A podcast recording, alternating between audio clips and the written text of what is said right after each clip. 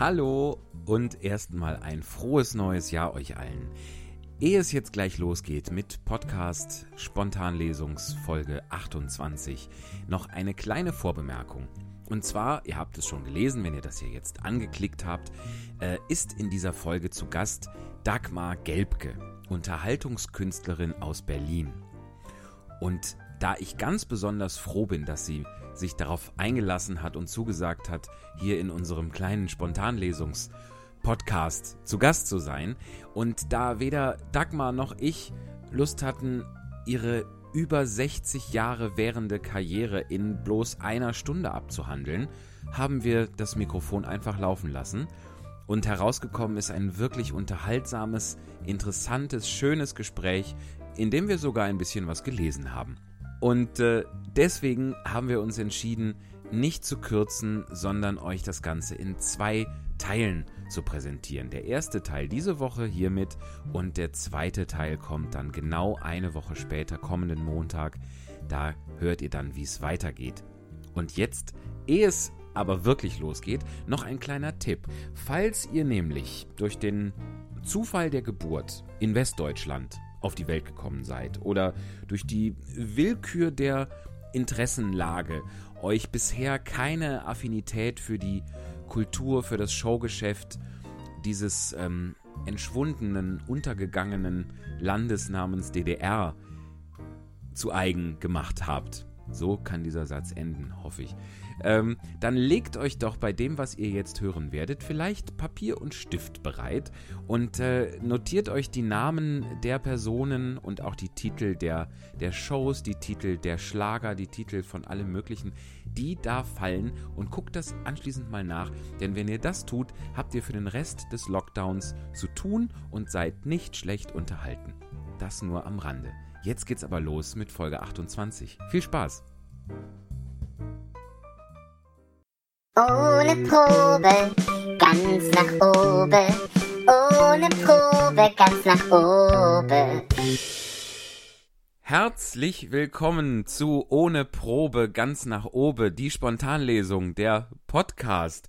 In Folge 28 sind wir mittlerweile angelangt und nicht nur das, wir sind auch im Jahr 2021 angelangt. Wahnsinn, wir machen das jetzt seit März, diesen Podcast der quasi, ähm, wer heute zum ersten Mal dabei ist, dem sei es noch kurz erklärt, was das überhaupt soll. Diesen Podcast gibt es, weil wir die Live-Lesung natürlich aus bekannten Gründen seit März nicht mehr machen konnten. Und so haben meine liebe Freundin und Kollegin Eva Marianne Kreis und ich das Ganze ins Internet verlegt und einen Podcast draus gemacht, denn wir hatten gelesen, es gibt noch zu wenig Podcasts. Und äh, seitdem sind, melden wir uns hier in äh, möglichst regelmäßigen Abständen. Und seit August, beziehungsweise ich glaube seit September, ähm, mache ich das mit wechselnden äh, Babypausen-Vertretungsstargästen. Denn die liebe Eva hat Mitte August ihr zweites Baby, ihre zweite Tochter bekommen und äh, widmet sich dem natürlich jetzt äh, sinnvollerweise voll und ganz im Moment.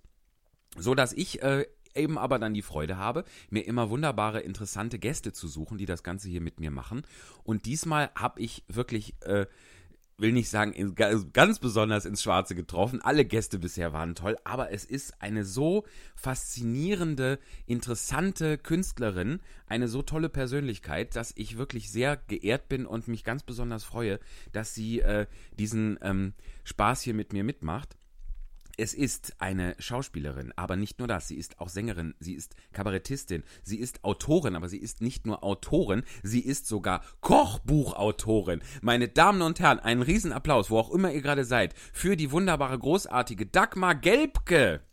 Hallo Dagmar! Hörst du mich? Hallo Micha, ja, also das ist ja Schön. wirklich, also das ist ein schöner Jahresbeginn 2021, so geehrt zu werden, also ist ja ganz toll. Ja, also ja ich, das ist ja nur recht und billig, würde ich sagen. also ich grüße ganz herzlich aus Berlin Und äh, alle, die ja meinen Namen nicht kennen, und das werden viele sein, jedenfalls also im, in, in deinem Sendebereich, denke ich mal. ja. Ne? Im Aber Westsektor. Im ja. Westsektor. ähm, ja, den, den möchte ich jetzt äh, einfach sagen. Ja, ich bin zwar eine, eine alternde äh, Diva, Na, aber ich bin eine Verrückte. So, eine richtig Verrückte. Und ich freue mich drauf, dass ich in meinem hohen Alter jetzt sowas wie Podcast machen darf. Da bin ich ganz geehrt. Micha, ich freue mich. Ich freue mich auf diese Stunde, ist es ja wohl. Aber ich, ich denke mal. Genau. Bitte? Ja, eine Stunde, ne? Ungefähr, genau, genau. Ja, und äh, ja, und, und äh, ja, nun, nun mach, ja, nun leg ich freue mich, ich freue mich, wie gesagt, aus. Ich hatte mir auch, Dagmar, jetzt habe ich schon, jetzt habe ich quasi, jetzt habe ich mir so eine Mühe gegeben mit der Anmoderation. Da habe ich doch den, den Karlauer, den ich mir über die Feiertage überlegt habe, habe ich vergessen. Den möchte ich jetzt noch machen. Denn wir hatten ja in der letzten Folge mit Femke Sutenra, in der Weihnachtsfolge, hatten wir viel da oder ein bisschen oder auch mehr darüber gesprochen, ähm, dass man auch dieses Jahresende nutzen kann, um quasi mal zu gucken, wofür man auch in so einem schwierigen Jahr wie 2020 dankbar sein kann. Aber jetzt kommt der Karlauer, den wirst du auch noch nie gehört haben. Jetzt ist es nicht mehr die Zeit, dankbar zu sein, jetzt ist die Zeit, Dagmar zu sein. Boah, naja. Du nur wieder, du nur wieder, ja, mein Gott. Ja, nu. Wenn man sich schon mal was überlegt hat, dann muss man es ja auch irgendwie unters Volk bringen, ne? Genau, genau. Hör mal, ja. habe ich dich, wo, wobei äh, treffe ich dich denn gerade an? Störe ich gerade? Wie ist denn dein Jahresanfang bisher? Also bisher, ich muss mal sagen, das Jahr war ja für uns alle wirklich äh, ein Umbruch. Ähm, mhm. ich kann immer wieder nur sagen, okay, ich habe sowas in meinem Leben schon mal mitgemacht. Also jetzt nicht so eine Pandemie und nicht so ein Virus, aber so eine Umstellung, dass von einem Tag auf den anderen alles zusammenbricht für die Künste. Ja. Ähm, das habe ich mitgemacht zur Wendezeit, also vor 30 Jahren genau. Na, mhm. Da brach ja im Osten wirklich für die Veranstaltungsbranche alles weg. Und das hat dann so zwei, ja. zwei, drei Jahre gedauert, bis äh, das sich langsam wieder normalisiert hat. Ich habe in der Zeit, ja, ich habe dann Kindergartenfotografie gemacht und ich habe Zeitarbeit gemacht. Ich bin also eine gelernte äh, Fremdsprachensekretärin. Das habe ich ja. noch äh, in, meiner Jugend in, in Leipzig, habe ich Englisch, Französisch und äh, Russisch Fremdsprachenkorrespondenz gelernt. Sehr praktisch. Habe ja. ich dann zwar nie gemacht, aber bei uns war das so, man sollte erst einen ordentlichen Beruf lernen, bevor man auf die Bühne ging. Und ich muss kann sagen, ja das, auch nicht schaden. Ja. Nee, das hat mir dann wirklich in, diesen, in dieser Wendezeit sehr geholfen. Aber wie gesagt, das war schon, war schon alles, alles nicht einfach. Ne? Und mhm. da habe ich dann immer zu meinen Jungkollegen vergangenes Jahr gesagt, Leute, auch das geht vorbei. So, also ich war immer recht positiv eingestellt, habe gesagt, das kriegen wir schon irgendwie auf die Reihe. Ne? Das finde ich sehr gut. Vor allem, man könnte ja jetzt andererseits nämlich ja auch die, die Folgerung daraus ziehen, nee, sowas brauche ich jetzt nicht nochmal. Ne? Also, dass ja. sowas, dass man einmal in seinem Leben erlebt, dass das, was man so kann äh, und wofür man, was, was einem Spaß macht und was einen erfüllt, dass das jetzt gerade nicht so mehr gefragt ja. ist. Ja, ähm, das braucht man ja dann eigentlich nicht nochmal. Aber immerhin, natürlich hast du dann die Erfahrung gemacht, äh, wie du schon sagst, dass man das ähm, dass es, dass wieder bessere Zeiten kommen und dass das eben, dass man sich eben auch irgendwie umstellen kann, dass das überhaupt geht. Ne? Wenn man immer denkt, ich kann doch sonst nichts und wer ja. will mich denn, ja, geht es trotzdem ja, irgendwie weiter. Ja. Das finde ich äh, äh, tatsächlich ganz wichtig. Meine, meine Mutter, die hat ja diesen wunderbaren Satz gesagt. Wie gesagt, wir kommen, wir, wir kommen aus Leipzig, ne? die Familie mhm. Gelbke kommt aus Leipzig. Und meine Mutter hat das immer so schön gesagt. Ach, weißt du, mein Kind, egal was passiert, alles ist für irgendwas gut im Leben. Und ich muss Schön. sagen, ähm, im Moment bin ich so ganz, äh, also hippelig. Ich, ich freue mich, äh, ich habe ja schon gesagt, bin ganz stolz, so einen Podcast hier mitmachen zu dürfen. Das ist ja nun hier, ich sitze hier mit, mit technischen Geräten. Also ich habe von einem Freund einen MP3-Player geschenkt bekommen. Den musste ich erstmal beherrschen. Der, ja, äh, ja, aber wie gesagt, es scheint zu funktionieren. Also indem man uns jetzt, indem man jetzt diese Sendung hören kann, weiß man, es hat funktioniert. Okay. Ja, und dann habe ich auch so ein, äh, habe ich angefangen für TikTok kleine Filme zu drehen, so tanzend, die, die, Ja. die Tanzlegende. Ja, Mit und da bist du mir mit nämlich. Hüftschaden. Tanzt also auf TikTok. Oder, oder ich habe dann mal so versucht, so auch so wie einen kleinen Podcast, aber über, über Instagram zu machen. Bloß das hat mich dann selber gelangweilt, da habe ich dann irgendwann wieder aufgehört. Ich bin jeden Morgen aufgestanden, also gar nicht aufgestanden, ich habe aus dem Bett gefunkt sozusagen. Den Spruch des gesendet. Tages quasi, genau. Den Spruch ich gesehen. des Tages. Ja. Habe mir also ein Buch gegriffen, habe einfach aufgeschlagen, habe geguckt, was für ein Spruch steht, dann habe den gelesen. Aber irgendwie fand ich das dann doch irgendwie nicht so. Ich, ich weiß noch nicht, ob ich da weiter. Ja, man braucht so ein bisschen, das sind natürlich alles jetzt Künste, die, wo man auf das verzichten muss, warum wir das eigentlich machen, nämlich auf die Reaktion des Publikums. Ne? Genau, Also genau. man sendet so ein bisschen, also es ist so ein bisschen, also zum Beispiel, ich gucke auf meine Küche gerade hier. Ich sitze so, dass, weil am, an dem Tisch, an dem ich normalerweise sitze, auf diesem Tisch steht mein kleiner Weihnachtsbaum noch. Ähm, und deshalb sitze ich jetzt so, dass ich quasi also nicht in, in ein Publikum gucke, sondern in, ich sehe äh, das, ich sehe das Spülmittel, ich sehe einen Messbecher. Also es ist alles so ein bisschen, so ein Ja. bisschen banaler Ja. als im Theater. Das muss man, da muss man sich drauf einstellen. Aber sag mal, äh, Nein, um es, jetzt, entschuldige, wenn ich da äh, Ja, eingehe, da gibt es nun Natürlich. natürlich diese unterschiedlichen Künstlertypen. Also es gibt ja wirklich die, die sind mit sich selbst zufrieden. Die sagen, also ich singe, also ich bin. Und deshalb bin Mhm. ja. ich auch wichtig. So. Aber wir sind Ja. im, du und ich, wir sind im Typen, wir brauchen wirklich eigentlich die Reaktion. Ne? Dass, dass, ähm, dass man sagt, Schon. okay, unsere Message kommt an. Ne? Also es gibt ja Leute, die haben eine Message, aber es ist ihnen egal, ob sie ankommt. Das will ich damit Äh, äh, sagen. richtig, richtig, das stimmt. Ja, aber da, da sind wir wirklich uns sehr ähnlich, weil das, also die, die, die Energie, die das Publikum einem, einem gibt, das ist schon, äh, das ist schon Ja. was, was, was ich äh, schlecht missen mag irgendwie Ja, und ja, jetzt doch schon so lange, lange misse. Aber ähm, ja, Mhm. so ein Podcast, ich meine, man kriegt, ab und zu meldet sich dann mal jemand und sagt, das war aber schön und so. dann Du, geht ich hätte und, mich ja auch viel öfter auch schon finanziell beteiligt an dieser, an deinem Um. Podcast. Doch, natürlich, gerne, mit, mit Liebe, ernsthaft. Weißt du, ich, ich weiß nicht, ich, äh, äh, ja, ja, weiß nicht, wohin stecke. Also kann ich es auch dir, aber ich kann zum Beispiel noch nicht PayPal, will ich nur sagen. Das ist mein Ja. Problem. ja, aber Das, das, das muss ich noch lernen. Wenn ich das kann, dann hast du eine wirkliche Unterstützerin. Ja, das ist sehr lieb. Ich würde dir ja jetzt die Hilfe dabei anbieten, aber das würde ja so wirken, als wäre ich nur auf dein Geld aus.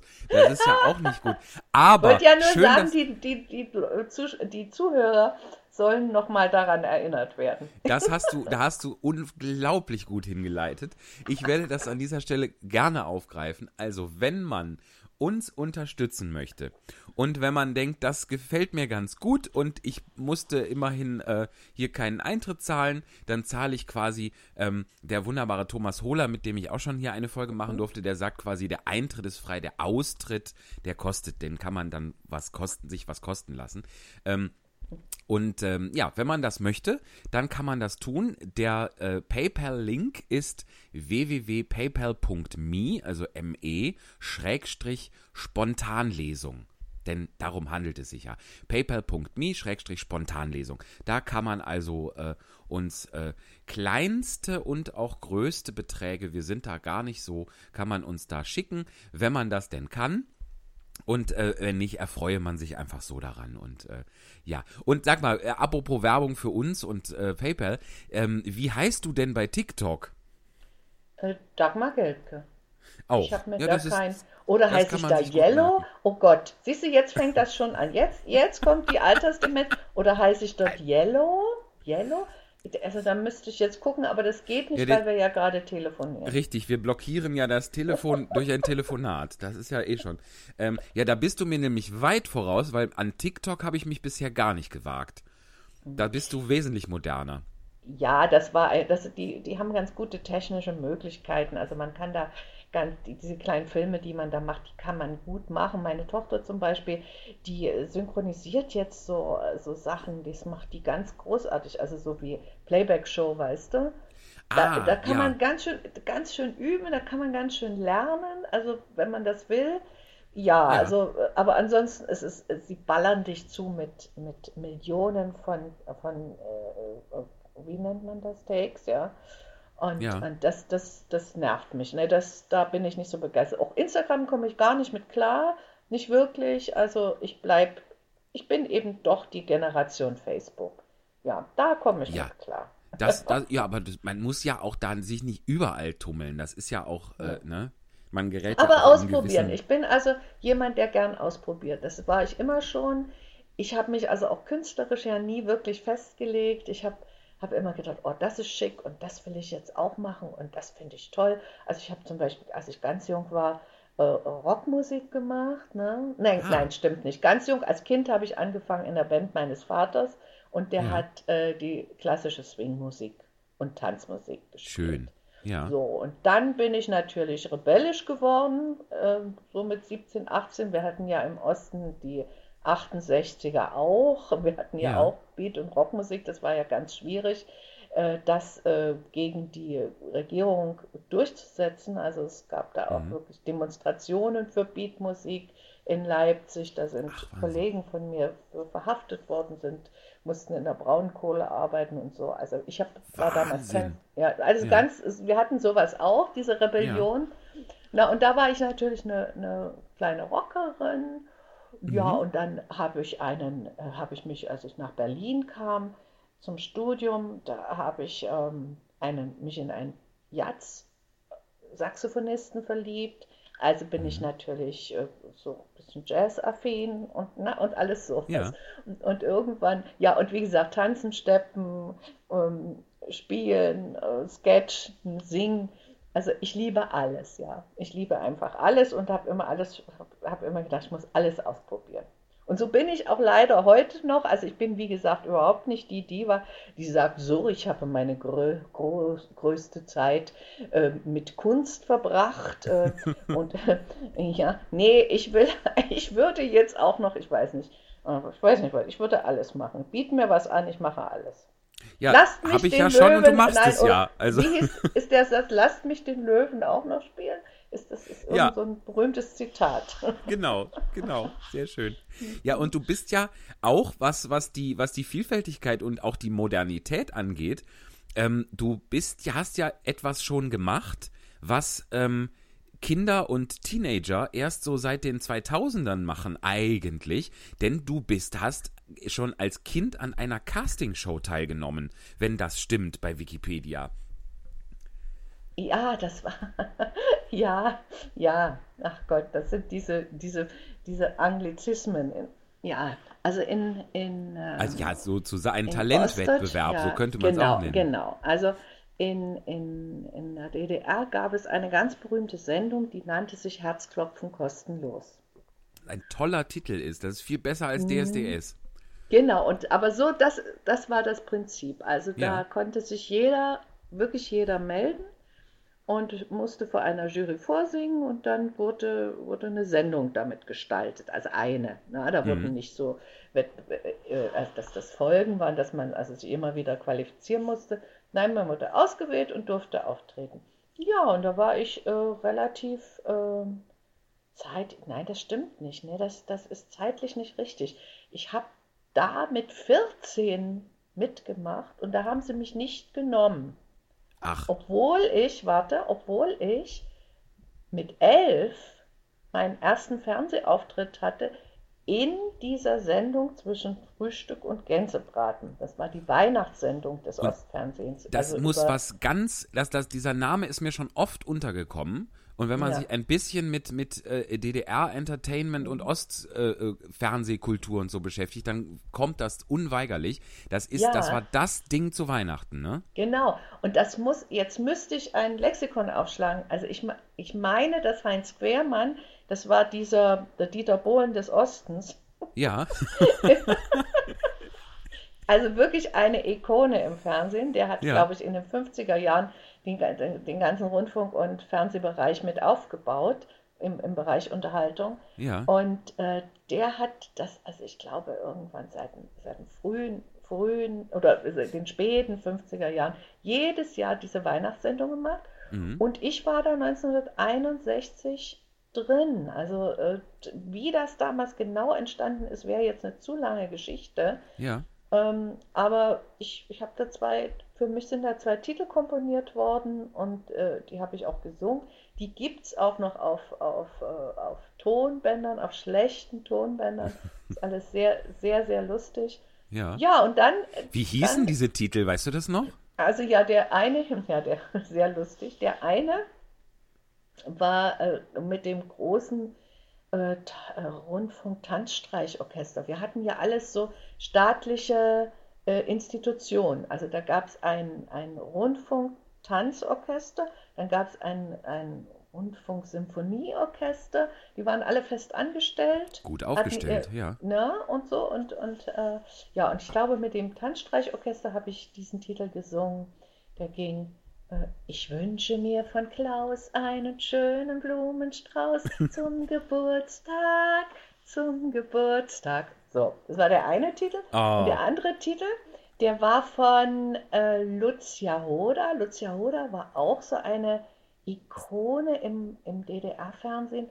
Und zwar schon, ein ja. ganz großer Entertainer. Du musst dir vorstellen, der kam aus, äh, so aus, aus, aus, aus Österreich. Der hatte Ja. so diesen Peter Alexander-Charme und auch Ah. diese, diese, diese Vielseitigkeit. Ja. Also Lucia Hoda war wirklich, also ja, ist, bis, ist übrigens bis heute, der ist weit über 90 und ist ein hochintelligenter Mensch, der Bücher schreibt und politisch engagiert ist. Und also ganz toller Mann. Toll, ja. Und der hatte mir dieses Lied geschrieben und da werdet ihr jetzt alle sehr lachen. Das, da ging es um türkischen Honig. Mm, Und das wurde tschechisch gesungen. vertextet. Und zwar Turecki met, met, met, met, met, so ruft der Honigmann.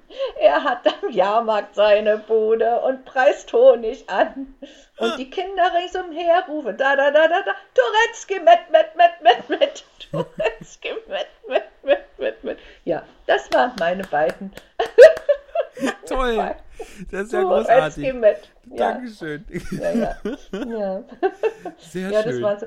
Ja, aber wie gesagt, dann, da war ich noch Kind, da war ich elf und dann mit 14 habe ich diesen äh, Talente-Ausscheid mitgemacht und ähm, da war ich so in die Höhe geschossen. Ich bin ja äh, 1,74 Ja. und also ich war wirklich so, die, eine lange Dürre wird kommen, ja. Also vorne nischt, hinten nischt, also äh, eine Bohnenstange vom Feinsten. Weder Fisch noch Fleisch. Und, äh, und da, haben, hat, da haben sie mich dann nicht genommen. Sagen, ja, die ist, also eigentlich äh, äh, äh, singt sie schon so erwachsen, sieht aber so, so kindlich aus, ist aber auch schon noch kein richtiger Teenager. Also so, das, da haben sie mich damals nicht genommen. Ja. So, das war so eine, eine erste Ablehnung. Ja.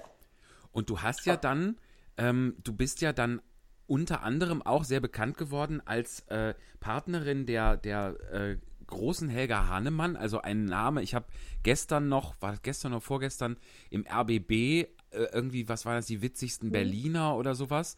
Also ja, bitte, ein, ja, habe ich auch zu- zufällig reingeschaut. sowas, ja. ne, genau. Mit Junke und so, ja, ja. Richtig, genau, Mhm. genau. Der gesagt hat, das Tolle bei mir ist, man merkt, dass ich etwas gerne mache. Das fand ich einen sehr schönen Satz.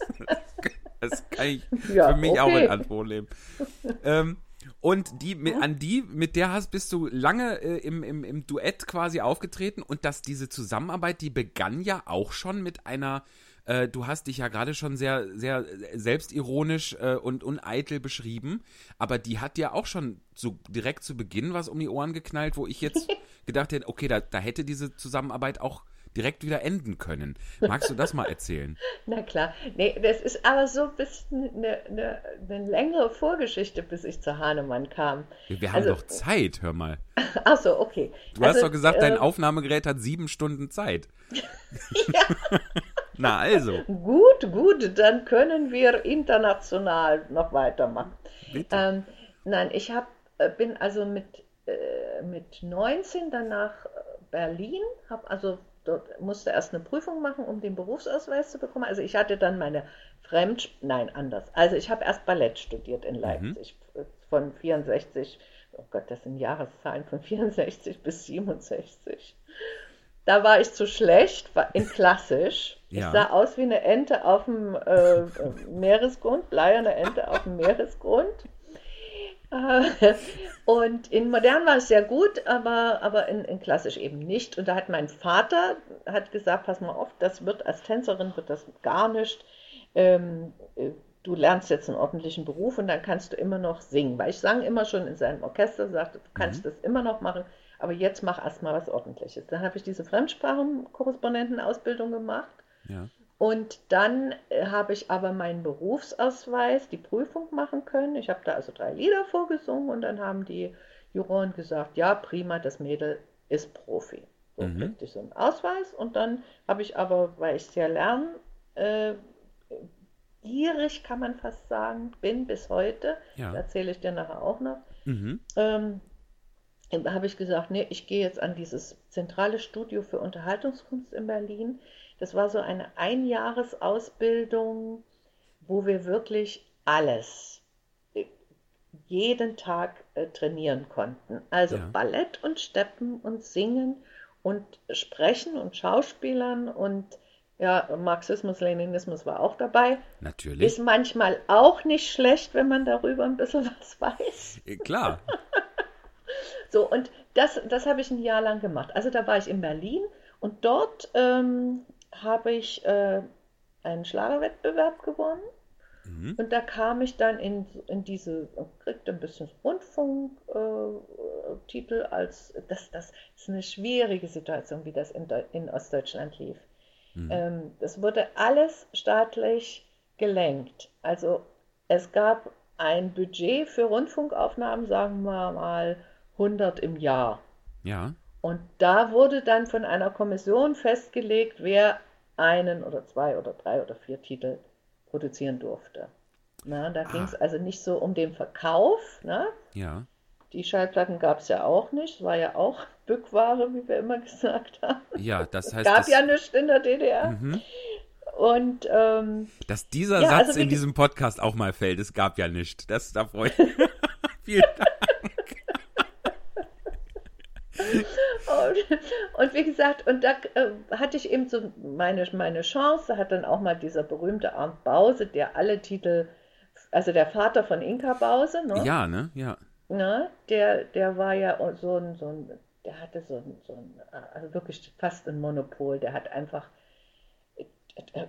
ich weiß nicht, tausende Schlager, wirklich Schlager, die man kennt, geschrieben mhm. in, in, im Laufe seiner, seiner Laufbahn. Ja. Und selbst der hat für mich einen Titel geschrieben und so. Ja, und dann bin ich aber abgedriftet und bin zur Rockmusik gekommen, habe bei einer richtig guten Rockband gesungen. Das hieß Horst Krüger Band, bei uns hieß das eben noch so. Alles mhm. noch sehr deutsch, ne? Nicht, ja. nicht, nicht die Rattles oder die Butlers oder so. Die Butlers gab es übrigens, aber die waren dann verboten. Also wir, äh, wir ja. hießen dann äh, Renft oder, oder Krüger. Ja, das ist ja genau, weil das, das fällt mir auch immer, fiel mir jetzt auch gerade ein, als, als Name einer besonders unrock'n'rolligen, also als besonders unrock'n'rolliger Name. Wie hieß es? Combo Klaus Renft oder so, ne? Genau, genau, ne? Ja. So, also das war einfach, weil man in, äh, von, von äh, staatlicherseits einfach die Anglizismen nicht haben ja. wollte. Und von, von Ute Freudenberg, das war die Gruppe Elefant oder so, ne? Elefant, genau. Ja, auch genau. ein super, super Rockbandname, Elefant. Naja. Genau, ja, naja. Immerhin. Immerhin, ne? Ja. Und so, also da war ich dann ein paar Jahre mit, mit dieser Krügerband unterwegs. Mhm. Und äh, ja, also aus welchem Grund? Ach so, ja, und dann äh, hatte ich eine eigene Band, die hieß auch die Rainer Bloss Combo. Das ist aber wirklich, dass die Band, das Rockbandnamen mit Klaus und Rainer anfangen. Das ist so schön eigentlich. Das, ich hoffe, das kommt ja, mal ja. wieder. Also wie gesagt, Rainer Bloss, der schrieb mir dann den einzigen Hit, den ich im Osten je hatte oder überhaupt in meinem Leben. Dieser Hit hieß Die stumme Lady von New York. Uh. Und das war so ein, ein äh, Anti-Vietnam-Song, so. Das war so die äh, Vietnamkrieg, weißt du? Toll, diese, ja. diese Geschichte. Also es war eigentlich so ein, so ein Protestsong. Und der, da habe ich wirklich waschkörbeweise Autogrammpost äh, bekommen und so. Das war, das war, war wirklich äh, schön. Nun Toll. passierte aber Folgendes.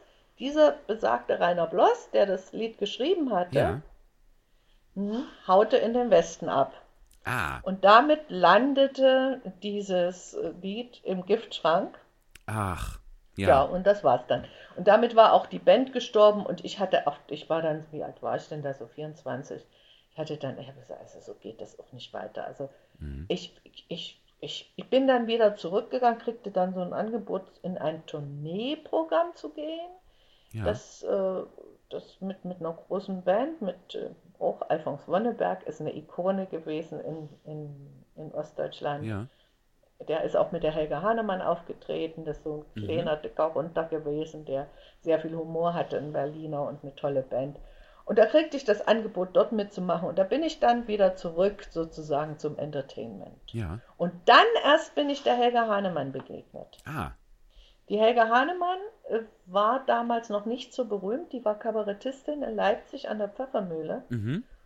ist dann nach Berlin gegangen, hat äh, so eine DDR-Satiresendung gemacht, die gab es aber auch nur bis 69.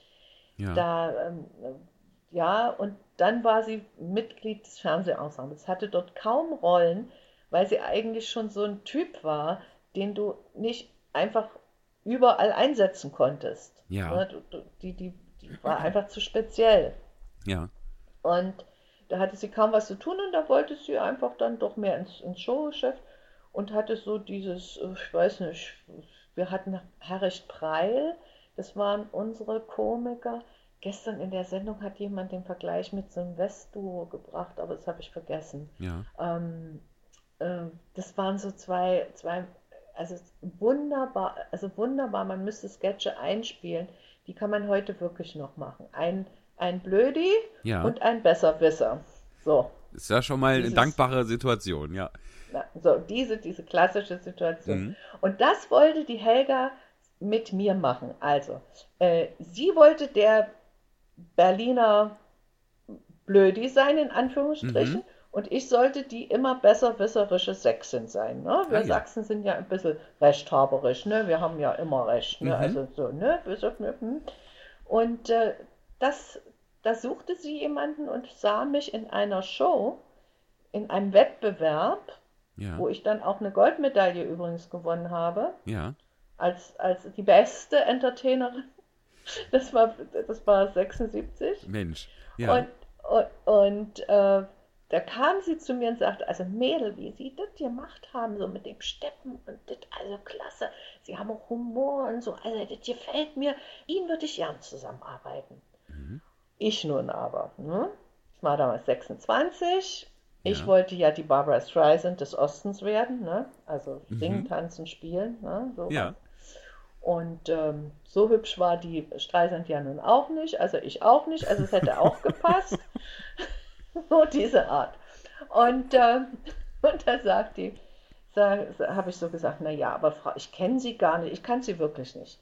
Ich kenne Sie gar nicht, was machen Sie denn? Naja, sagt sie, ich bin Komikerin und so, ja, und will Quatsch machen und so. Hm, habe ich so. Also ich habe nicht gerade euphorisch reagiert. Und Mhm. da hat sie, ähm, hat sie dann mich bloß so angeguckt und hat gesagt, ach Mensch, Mädel, nur, nur seien Sie mal nicht so. Gucken Sie sich mal an. Sie mit dit Vogelgesicht, Sie können auch bloß komisch arbeiten. Also, und das ist der, der Satz, ja, den, den kann man immer und immer wieder erzählen. Und ich kann also wirklich meine Tat. Hände ins Feuer legen, er ist so gesagt worden. Ne? Es ist kein, keine Erfindung. Ja, und dann Wahnsinn. haben wir, haben wir sechs Jahre miteinander gearbeitet. Ja, und äh, Das heißt, so. das hat dich, in, aber hat dich das nicht irgendwie, also hat dir das Lust gemacht, mit so jemandem zu arbeiten, der sagt, du hast ein Vogelgesicht? Offenbar. Ja, ich denke jetzt gerade drüber nach. Warum hat mich das nicht verletzt? Hat mich nicht verletzt. Nö. Das ist ja, also es spricht ja sehr für dich. Also ja, das, sagen wir mal so, ich, mir- ich habe ja ver, äh, vergangenes Jahr äh, äh, Filmarbeit machen dürfen. Und zwar mit einem Regisseur, dem du auch entfernt begegnet bist. Und zwar ist es der Martin Mjott. Der hat Regie geführt in Sweeney Todd in In Halle, Halle, vor genau. zwei Jahren. Mhm. Und dort habe ich ja die, die Bettlerin gespielt. Ja, großartig. Wollte ich auch noch darauf zu sprechen kommen, ja. Na, und das, ich sage immer, das war die, überhaupt die Krönung meiner Karriere, dieses, dieses Sweeney Todd so. Aber mit dem bin ich noch weiter in guter Verbindung und der macht viele Bühnenbilder und, und der ist, also ich sage immer, der ist so ein Schlingensief-Nachfolger. Mit seinen Ah. Gedanken und mit seiner Fantasie. Der sagt dann immer, äh, man hat da wieder irgendein Projekt und dann sage ich, Martin, ich verstehe das nicht. Was, was willst du? Ist egal, sagt er, das ist Kunst. Ah ja, Musst du nicht schön. verstehen. so, ja, ja, okay. Also ich wollte Das ist nur aber sagen, auch ein sehr praktischer Satz, den muss ich mir auch merken. Ja. und, und wir haben vergangenes Jahr äh, gefilmt. So siehst du. Ja. Jetzt habe ich einen Faden verloren. Wir wollten über, ach, über Eitelkeiten wollten wir sprechen, ja. Ja. Und, Aber Äh, sag doch gerade, was du da gefilmt hast, bitte. Das interessiert mich ach auch. ja, das weiß keiner. Also das, das, das Stück. Ach, das ist noch nicht. Okay. Nein, also das, das ist ein, ein, sein Projekt mit Ja. alten Ostschauspielern, Ja. die sich jetzt outen, dass sie eigentlich die Avantgarde der DDR waren.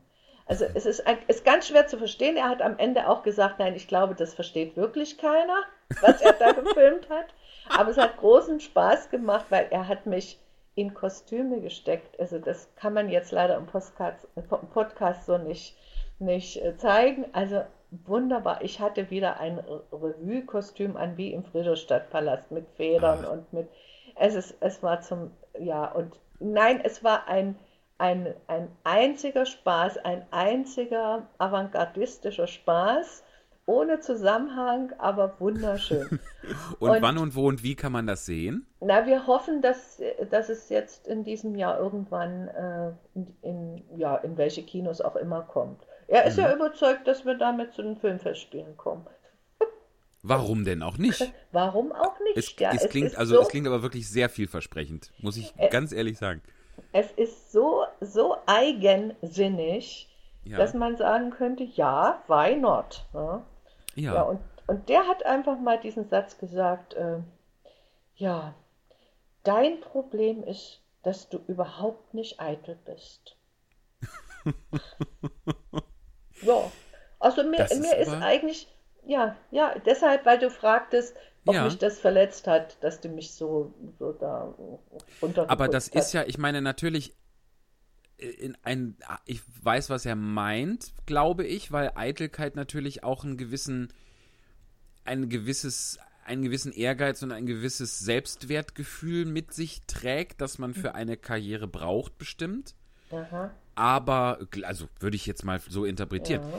Aber natürlich hätt, wärst du in dem Moment, als sie dich da, äh, als sie da gesagt hat, du hast ein Vogelgesicht, wärst du da übermäßig eitel gewesen, wäre der dieser Zug ja in der Stelle abgefahren, Ja, natürlich, ne? wenn du Also die da aus der andere- Garderobe geschmissen hättest. Ja. Also ich kenne Kollegen, die über, über Äußerungen von Kollegen noch äh, äh, schon seit Jahrzehnten äh, sauer sind und mit den Leuten nicht mehr sprechen und so. Nee, das, Ja. das war bei mir, das, das, das, das habe ich nicht, ne? Das ist, es ist, ja, das, das, das ist vielleicht, äh, ja, mit der, mit dem Selbstwert ist vielleicht so eine Sache. Hm, naja, mal sehen, wie lange der Lockdown jetzt dauert. Da kann ich ja mal länger drüber nachdenken. Aber ich habe für solche Sachen eigentlich keine Zeit. Das ist gut, das ist gut so. Denn du, du bist ja auch, das habe ich auch schon erwähnt an, eingangs, ähm, du schreibst ja auch, du, und zwar hast du zum einen eine Kolumne, Ja, ja, die du regelmäßig schreibst, ne? Regelmäßig schon, machst. ja, jetzt schon seit äh, 15 Jahren. Mhm. Das ist so ein, ein eigentlich ein soziales Projekt. Das ist eine, eine Stadtbezirkszeitung hier in Berlin, die von zwei Leuten gemacht wird, die wirklich Ahnung haben von Kultur und von Musik. Also äh, die, die, die sind mit der Rockmusik der DDR wirklich fest verbunden. Ja. Immer schon, der, der, der Chefredakteur war mit der Country-Szene in, in, in Ostdeutschland eng, also eng verbandelt. Und also die machen wirklich eine richtig gute Kulturzeitung. Und die haben mich dann irgendwann angesprochen, du schreibst doch gern, schreib doch mal. Ja, da habe ich angefangen, natürlich. Ich wollte, ich will sag mal so, es war ein an, anderer Ansatz eigentlich. Ich habe in der DDR noch ein Ja. Fernstudium gemacht, Journalistik Mhm. in Leipzig. Da habe ich angefangen, 85. Das Ja. habe ich abgebrochen, als die Wende kam, weil ich es dann einfach nicht mehr geschafft hat. Ich war, hatte, ich war Mutter, ich hatte, meine Tochter war zur Wendezeit zehn. Also Mhm. ich musste, ich war, ich bin, war alleinerziehend. Ich hatte zwar die, die, meine Mutter dabei, ne, die, die sich Ja. ums Kind mitgekümmert hat, aber äh, ich musste erst mal sehen, wie ich klarkomme, wie ich, wie ich die, die Ausbildung meiner Tochter finanziere. Und Ja, das, das war ja in der Wendezeit für uns alles nicht klar. Mhm. Ja, und da habe ich das Studium abgebrochen. Und so, und ich habe immer gern Kritiken geschrieben, also auch schon zu DDR-Zeiten. Und Das heißt, du hast eine, aber auch vier Jahre lang mindestens hast du das studiert, ne? na, immerhin vier Jahre, ja. Ja, also Ja, das ist ja, ja, da, das ist ja nicht nix. Ja, das, ja, Fernstudium Bist ja halbe immer, Journalistin. Ja, auf jeden Fall.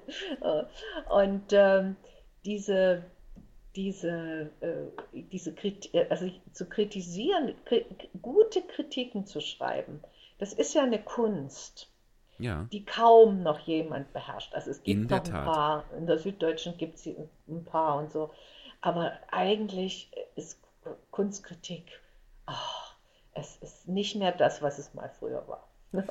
Also Das das, muss ist- man ja. wirklich so sagen. Und, Richtig, richtig. und das hat mir immer großen Spaß gemacht. Und da habe ich jetzt, um auf die Zeitung zu kommen, um auf diese, die heißt JWD übrigens. Mhm. Ah, ja. JWD. hm, Findet man bestimmt draußen. auch online, oder? Nein, ich glaube nicht. Das machen die wegen der Rechte an den Bildern nicht. Ah, okay. irgendwas, irgendwas war da. Auf alle Fälle ist Okay. das äh, Janswald draußen und das ist, wie gesagt, in der Zeitung äh, in Hellersdorf-Marzahn. Ja. Das sagt euch da äh, in eurer Gegend sicher auch was, Marzahn. Ja, doch, Ja, nat- und, also ähm, klar. Und äh, ja, und da habe ich als erstes eine Kritik geschrieben über meine liebe Kollegin Dagmar Frederik. Ah, Er hat sie mir bis heute nicht verziehen. was wirklich? Warst du so fies oder was? Na, ich habe gesagt, was ich denke und wie ich das sehe. und sie hat dann ein Buch geschrieben, ne, über ein Buch von ihr. Ja, Also, okay, ja. ja so zum Beispiel. So fing das, so fing das an. Und jetzt, und jetzt ist so, dass, ähm, dass die Kolumnen eher so äh, zu, zu Tagebucheinträgen geworden sind. Mhm. Na, ich, das Letzte, was ich habe dieses Jahr auch nicht so viel geschrieben. Ich war eine Zeit lang doch ein bisschen sprachlos. Ich, ich war einfach, ja, ich war, ja, ich war einfach sprachlos. Was passiert, was passieren kann, was in diesem Leben alles passieren kann. Da kam bei mir noch was Privates dazu. Man wollte mir nämlich äh, nach 30 Jahren mein Grundstück, auf dem ich hier sitze, wegnehmen. Das hatte ich zu DDR-Zeiten gekauft. Ja. Da gab es dann auch schon einen Eintrag, Eintrag ins Grundbuch und irgendwann kam ein Widerspruch vom, vom Senat von Westberlin, dass das alles nicht rechtskräftig ist. Und äh, dann gab es eine Notariatsurkunde, dass es doch rechtskräftig ist. Und jetzt, nach 30 Jahren, kommen sie, dass sie doch nicht rechtskräftig ist. Ach du Und Schreck. das war, das war, und alles, alle Einsprüche und alles sei verjährt und so. Ja. Und da war ich, da war ich doch, da war ich, also da war ich, ja, das war so wie, nun, ah, weißt du, so alles, wofür du dein Leben lang gearbeitet hattest, ist auf einmal weg. So Ja. jetzt an, an, an, an, an, äh, an greifbarem Wert. Natürlich, Ich habe ja für meine Kunst gearbeitet, aber das sind, wie mein geliebter Saxophonist von vor vielen Jahren mal gesagt hat, was machen wir denn? Wir blasen Töne in die Luft, wir singen Töne in die Luft, was schaffen wir denn? So, Mhm. das, diesen Satz habe ich nie vergessen. Das ist eine Ja, aber- flüchtige Kunst, ja, quasi. Genau. Und, und dieses Haus, was ich jetzt hier habe, dieses, dieses Hexenhaus, wie ich immer sage, du, du musst unbedingt mal, wenn du in Berlin bist, musst mal unbedingt vorbeikommen. Sehr gerne, sehr, sehr ich gerne. sage immer, wenn immer, wenn immer so, es kommen manchmal so Regisseure oder so, oder, oder ja, oder Theaterleiter, so in, in Bad Freienwalde habe ich einen ganz, ganz netten äh, Kollegen, den Matthias Raubach, Oder ja, es kommen also einfach immer so Leute, die mich verehren. Ja, sag Ja, immer, da bin ich auch bei. Da komme ich. ja, ja, ich sage Wenn das die Eintrittskarte ist, dann darf ich kommen, ja. Ja, wenn ihr dieses Haus betretet, ihr erlebt jetzt die Entzauberung einer Legende. Ja, es ist, wir haben, letztens war Bert Behl da, ich weiß nicht, ob Bert Behl dir was sagt. Das leider nicht, nein. Bert Behl ist ein, ein, ein West, ich sag, ich sag einfach mal West, eine Westberliner Institution, ist auch ein, ein, ein Schlagersänger und ein toller Parodist Ja. und ein, einer der besten Freunde, die ich habe. So, also es ist so einer wie du.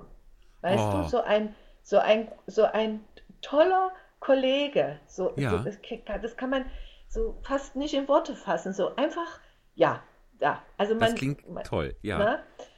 Und, und der ist also auch, der ist, aber der ist auch nur sehr, fein und der hat immer so ganz, oh, so tolle Klamotten und sieht, ach, es ist immer. Ja, wie ich.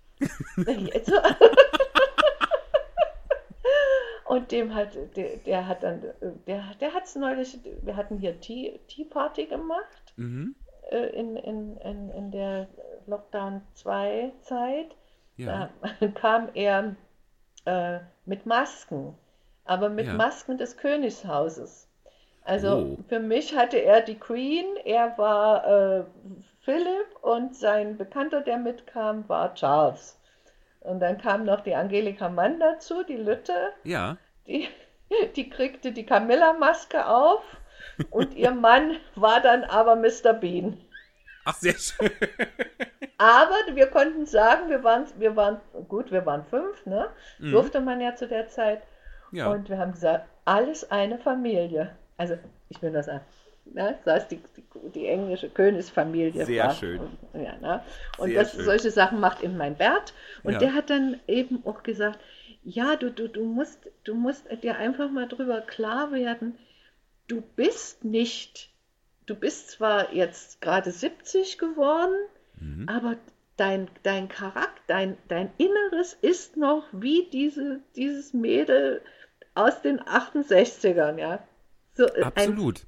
es ist alles noch in Entwicklung und sagt, das sei doch mal froh darüber. Sei einfach froh, dass du nicht festgefahren bist. Ja, und darum bemühe ich mich jetzt gerade. Also ich bin jetzt froh, dass bei mir alles im Werden ist. Das ist sehr schön gesagt. Und das kann ich, da kann ich Ihnen auch tatsächlich sehr, ihm sehr beipflichten. Ähm, und da können wir mal kurz hinleiten, falls sich die, die geneigte Hörerschaft an dieser Stelle fragt, woher kennt der die eigentlich? Wie, wie, wie kommt denn das? Das geht doch gar nicht. Ähm, wir haben, und das spricht auch wieder sehr für deine, deine, deine Vielfalt und deine Offenheit, ähm, denn wir haben gemeinsam im Cartielli-Theater in Datteln gespielt, in einem äh, ganz lustigen Stück. Ähm, die Tupper-Therapie hieß das. Äh, und da haben wir uns kennengelernt und da haben wir gemeinsam gespielt und das hat, mir eine solche Freude gemacht. Das war so lustig, die Zusammenarbeit, Ja. weil man eben auch ähm, nicht das Gefühl hatte, da ist, dass du jemand bist, der ganz, der irgendwie sich auf irgendetwas ausruht, der, der schon, der irgendwie mit Dingen abgeschlossen hat. Wir haben einfach, äh, wir haben einfach gemeinsam da Blödsinn gemacht, im besten Sinne. Das Und- kann man so sagen. und uns kaputt gelacht und, und wunderbare Proben und auch Aufführungen gehabt. Und äh, das war einfach eine große Freude. Ja, ja nein, das war dieses, äh, Datteln war ja für mich so, so ein, äh, du kennst ja den Bernd Julius Ahrens schon Richtig, länger, den ne? Ihr habt ja, wunderbaren Leiter ja, dieser. na, du warst ja dabei, als er da angefangen hat, das Theater überhaupt aufzubauen vor Na, ich bin ein Jahren, paar ne? Jahre später dazu gestoßen, aber ich, also ich war da erst eine Weile Zuschauer und habe dann äh, so. etwas später dann auch gespielt, aber ja. Ja, aha. Na, und bei mir war das also auch so, ich sag, ich sage immer, das war, das war vor, naja, nunmehr fünf Jahren. Ne? Mhm. eigentlich, es kommt mir vor, als wäre ich dort immer gewesen, ein ganzes Leben. Ich bin dort so vertraut, so, Ja. so zu Hause, so ein Gefühl von zu Hause. Ja. Das ist aber erst fünf Jahre. Also es war so. Man fühlt sich da das, auch einfach äh, wohl, das ist auch wirklich so, ja. Na, und ich wurde, ich wurde 65. Also, äh, ihr erinnert euch ja sicher noch, die Rentner in der DDR durften ja diese Rentnerreisen machen, ne? Im Westen. Also Ah. mit, die, die Frauen mit 60 durften dann die Verwandtschaft im Westen besuchen. Ah, ja. Und die Männer, ich glaube, mit, weiß ich gar nicht, mit 65 auch oder so. Oder, ja, also jedenfalls, okay. Und ich wurde also 65, wurde Rentnerin Mhm. und kriegte als erste mein erstes Angebot in, in Westdeutschland zu arbeiten.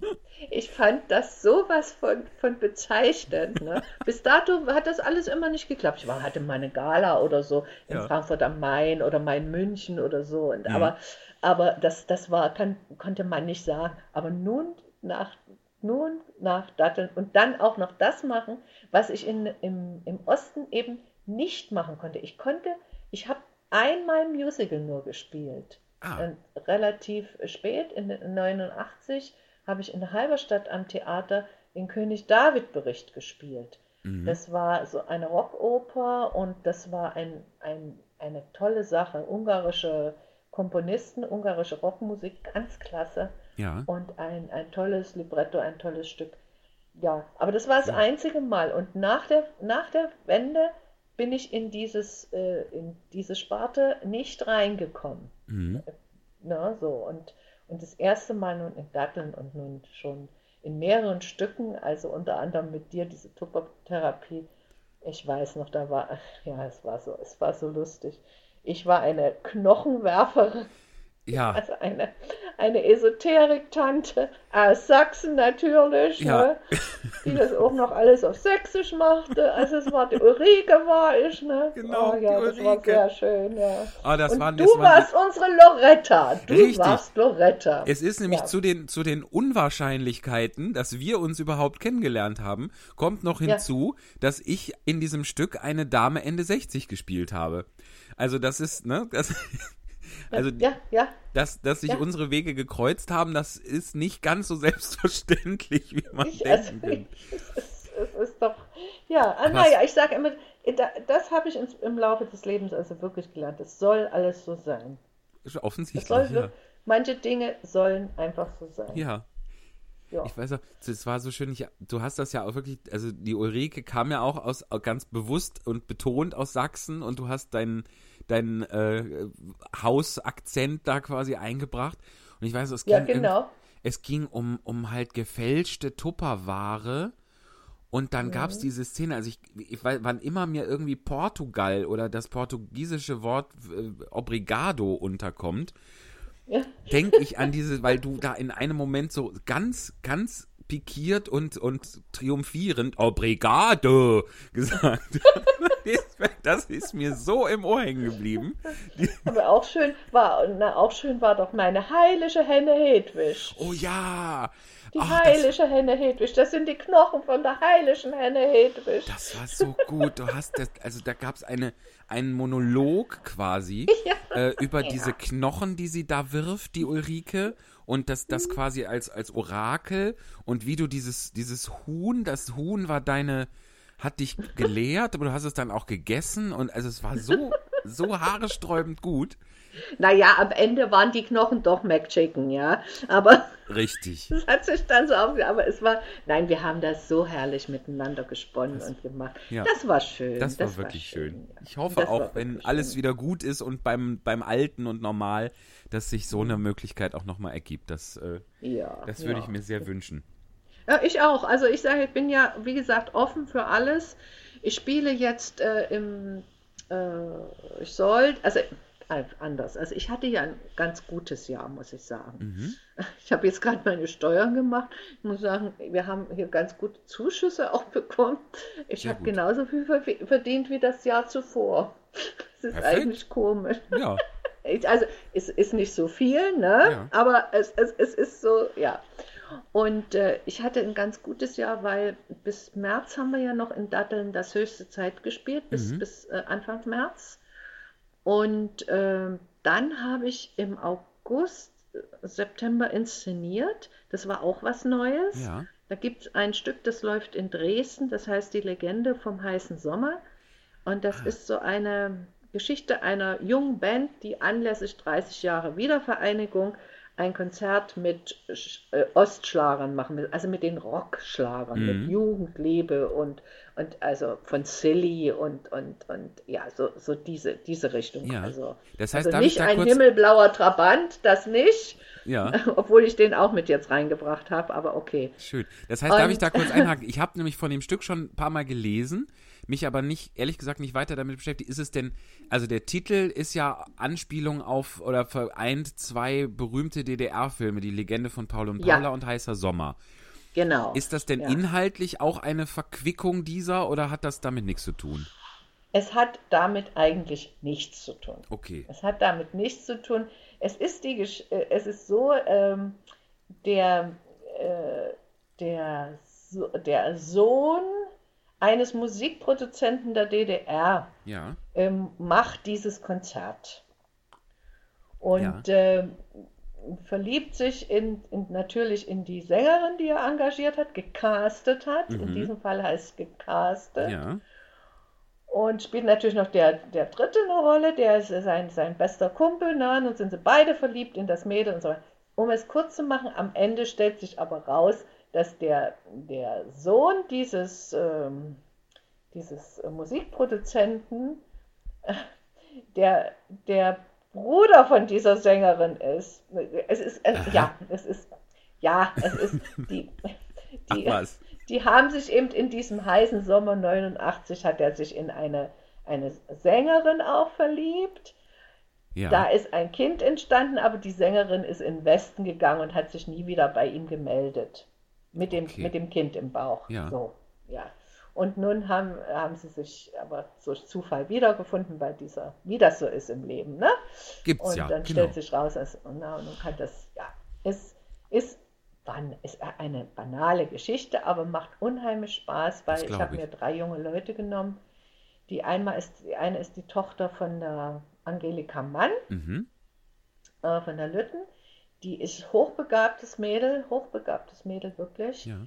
Dann ein wirklich, also das war die, das war die Entdeckung des, für mich. Der junge Mann heißt Tim Schultheiß. Mhm. Der ist Moderator bei Fritz Radio Ja. und ist ein, ist also ein, ein, ein Traumsänger und ist so ein kluger Junge, der auch Schauspielern kann. Also der versteht, was, was er spielen soll. Ne? Wichtig. Der ja. redet nicht nur Text, sondern der, der weiß, der, der, der wird, das, wird das alles lernen. Und ganz toll. Und dann noch Probleme, das ist ein Entertainer, den ich äh, schon lange kenne aus, da war er 25, Mhm. da hat er bei uns in Frankfurt oder in dem Kabarett, wo ich jetzt schon viele Jahre arbeite, ja. angefangen und von dort kenne ich ihn. Die Oderhähne, äh, ich ne? Das sei auch gesagt. Die, die Oderhähne, Genau. nicht die Oderkähne, sondern die Oderhähne. Hähne. Mhm. Weil das ist das Wappentier von Frankfurt Oder. Ah ja. Der Hahn. Mhm. Der gallische Hahn. Der gallische Hahn Ah, ja. ist das Wappentier von Frankfurt Oder. Man höre und staune. Ach, wie das wohl kam. Ich weiß nicht warum, ja. Ist ja auch eine Hansestadt gewesen, Frankfurt Oder. Ach, schau, ja. Ja, ja, also ist schon, ist schon historisch interessant. Mhm. Ja, und das mit diesen drei jungen Leuten habe ich das gemacht, habe hab da inszeniert und äh, es hat großen Spaß gemacht. Spiele auch mit Sehr gut. und singe auch ein bisschen was und äh, singe von Silly, äh, äh, Asyl im Paradies. Mhm. Und das ist so alles so ein, so ein großer Erfolg, das haben wir dort seit, seit Jahrzehnten nicht gehabt. Toll. so äh, wirklich mit Standing Ovations und mit, also ganz toll. Ja, das hat, das habe ich getan und das wollte ich, das sollte ich eigentlich im Oktober dann noch anschließen, diese Inszenierung, wo, wo wir eingestiegen waren. Mhm. Äh, sechs Tanzstunden in sechs Wochen. Ach, du, Das- das habe ich schon mal gespielt. Ge- Das hast du schon In mal Wuppertal. gespielt? Ja. Ich war schon mal der Nein. Tanzlehrer. Michael Minetti. Wunderbar. Ja, und das ist ein tolles Stück. Ja, und das, das wollten wir eigentlich dieses vergangenes Jahr schon machen, nun machen wir es dieses Jahr im Herbst. Und zwar mit dem Matthias Raupach, der, der, der Theaterdirektor Ja. von Bad Freienwalde. Mit dem werde ich das spielen und ja, Toll. da freue ich mich drauf. Also das ist jetzt so das, und ja, im, im, im Sommer wollen wir versuchen, Sommertheater mach, zu machen, wieder in Frankfurt an der Oder. Da habe ich auch so eine, so eine verrückte Rolle seit Jahrzehnten. Naja, ich bin dort, warte mal, ich bin jetzt dort 25 Jahre. Ja, ja, 25 Jahre so als Gast. super. Und ich habe dort ganz viele äh, Kabarettstücke gespielt, habe dort auch viel gelernt über Kabarett und natürlich Ja. auch über Regie, weil der, der Chef dort ist ein wirklich großartiger Komödienregisseur. Mhm. Ne, und da habe ich ganz viel gelernt und so. Ja, und wir wollen noch mal so ein letztes Sommertheater machen, wo ich dann die verrückte Maria Fischer bin, die immer nur die Capri Fischer singen will, weil sie denkt, ja, so in, ja, ja, also, ja, ja, so. Klingt gut, klingt Ja, sehr das, das ist das, was ich so dieses Jahr habe. Aber wie sind wir jetzt da drauf gekommen? gut. Das weiß ich ehrlich gesagt auch nicht mehr.